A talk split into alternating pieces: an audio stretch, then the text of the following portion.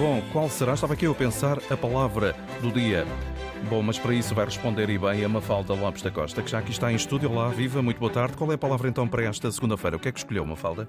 Boa tarde, Augusto. E a palavra do dia é degradado, ou seja, significa estragado, danificado, deteriorado, aviltrado e, e também diminuído ou que foi substituído do seu cargo. Ora, degradado vem do latim e deriva de grados em latim, que significa grau. E a palavra é formada pelo prefixo dis, que significa fora, para baixo, e grados. Ora, quando uma pessoa desce de nível numa hierarquia, essa pessoa foi degradada. E pode-se dizer o mesmo de uma situação que levou à degradação de um edifício ou mesmo de uma cidade.